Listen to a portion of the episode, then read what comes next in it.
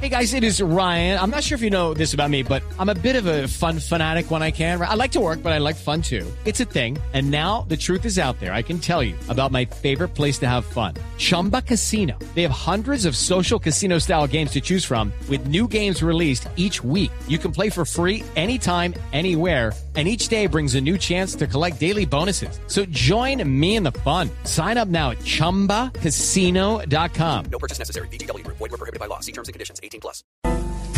Doctor González, muy buenos días. Muy buenos días. Estamos listos para el Tour de Francia. A ver cómo va a ser la cosa. ¿Y usted qué le pedalea, Doc? Numeral, yo le pedaleo a... A fomentar la armonía conyugal. Muy bien. Chévere. Bien, sí. Chévere. Chévere. Pues bueno, hoy nuestro tema es el miedo de los adolescentes cuando inician su vida sexual. Y ahí este mensaje va tanto para los muchachos y las jovencitas como para los papás, ¿verdad, doctor González? Sí, señor. Y yo pienso que comencemos con los papás y otro día hablamos de los muchachos, porque los papás tienen muchas tensiones y muchos problemas con respecto al inicio de la vida sexual de sus hijos. Mm. El inicio de la vida sexual de los hijos tiene que ver con la capacidad que el hijo o la hija tenga de tomar buenas decisiones en su vida. Y es importante que los padres se den cuenta de eso. Esa capacidad no se desarrolla a los 15 años, como el primer novio. Se desarrolla desde muy chiquito, de los niños y las niñas.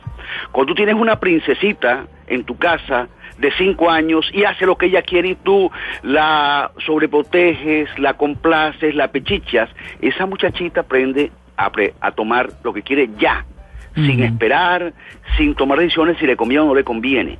Esas niñitas pechichonas, cuando llegan a los 15 años, hacen lo que les da la gana. Y si les provoca acostarse con el novio y meterse en líos y quedar embarazadas, lo hacen. Claro. Los papás se preocupan a los 15 años y pelean con los hijos y con las hijas por cosas que tienen que ver con sexo. No salgas con esa vestimenta, llega a tal hora porque de pronto se va con el novio por otra parte, que no andes con esto, que no andes con aquello.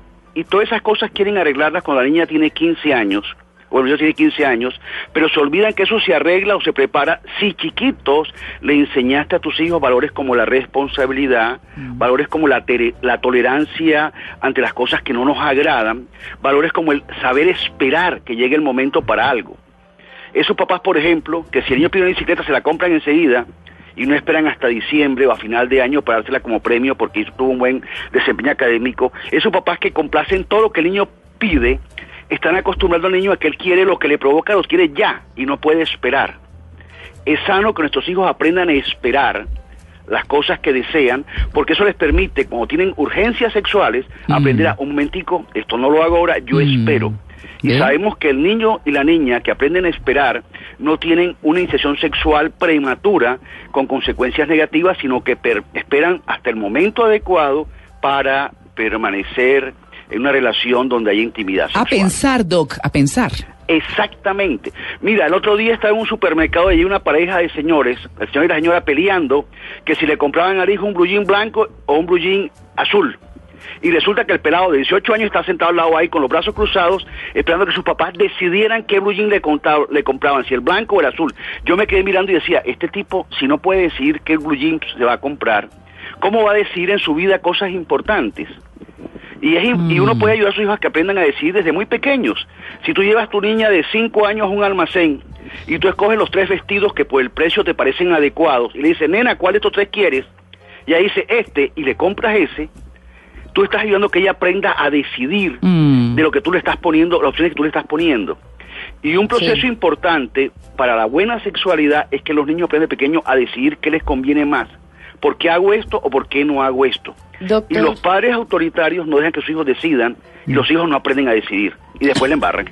Sí, doctor, me escribe arroba prima enamorada y me dice que qué hace cuando tienen un novio en esa etapa en que son esos primeros amores súper pasionales. Las tragas. Sí, así terribles y el novio empieza a presionar por la famosa pruebita de amores que tú no me quieres. El que gustico de que sea un expresidente. Que sea. Sí, ¿cómo hace? ¿Cómo hace para esa presión? Mira, yo creo que en ese momento, si no se hizo nada antes, es muy poco lo que se puede hacer. Pero si tú desde pequeña a esa niña le vas enseñando a que mide las consecuencias de lo que hace, tú puedes tener una conversación seria diciendo a la persona, mira, ¿qué pasa si haces esto? ¿Qué pasa si no haces esto? Si tú haces que tu hija, aunque esté tragada, reflexione qué le conviene, qué, le, qué no le conviene, qué peligros tiene, es posible que la niña, si tiene la costumbre de tomar decisiones adecuadas, decida qué hace y qué no hace. Y una mujer no la cuidan los padres, se cuida ella si ella quiere cuidarse. Si ella no quiere cuidarse, tú la puedes encerrar en el cuarto y el tipo se le mete por la ventana y tiene Ah, relaciones sexuales con ella. El que quiere besar busca la boca. La prohibición es Exactamente, causa pero lo importante de esto es que si tú le enseñas a tu hija desde muy pequeña que uno puede esperar para comerse el helado que ella quiere al fin de semana y que estamos a martes y no se puede, sino que el sábado te vas a comer ese helado cuando vayamos a la heladería, la niña aprende a esperar. Aprende a no ser controlada por sus urgencias, Claro. como el deseo de comerse el helado de chocolate. Igual pasa cuando tiene urgencias entre las piernas. Cuando su cuerpo necesita, quiere algo, ella aprende a- manifiesta. Tengo urgencia en las piernas.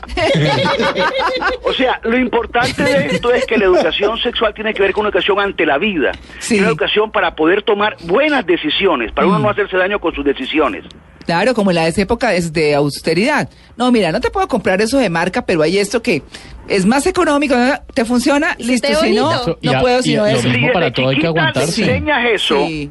si de chiquita le enseñas eso, es importante. De chiquita le enseñas, mira, nena, vamos a comprar un vestido, pero tiene que ser de esta sección que son más baratos, Sí. no de aquella. La niña va teniendo en cuenta eso de que yo no puedo tener todo lo que yo quiero. Mm. Porque si la niña cree que puede tener todo lo que yo quiere, cuando quiere acostarse con el novio, quiere y quiere y punto, y se acuesta con el novio. Mm. O con el de la no, el de la amiga o el Es, del es vecino. importante que los niños aprendan a no vivir solo en función de sus deseos, Caprichosos. sino también poder valorar esto me conviene, no me conviene, qué gano, qué pierdo. Poder tomar decisiones razonadas. Eso es importante y eso se aprende desde los cinco años. Claro. No a los claro. 15 años cuando está en cine y el novio le mete la mano entre las piernas ¡Ah! y la pelada se emociona. Virgen. Y déjame decirte, ese momento no puede decidir si antes no aprendió a decidir. No, ya con la mano adentro, No, ¿qué? por supuesto.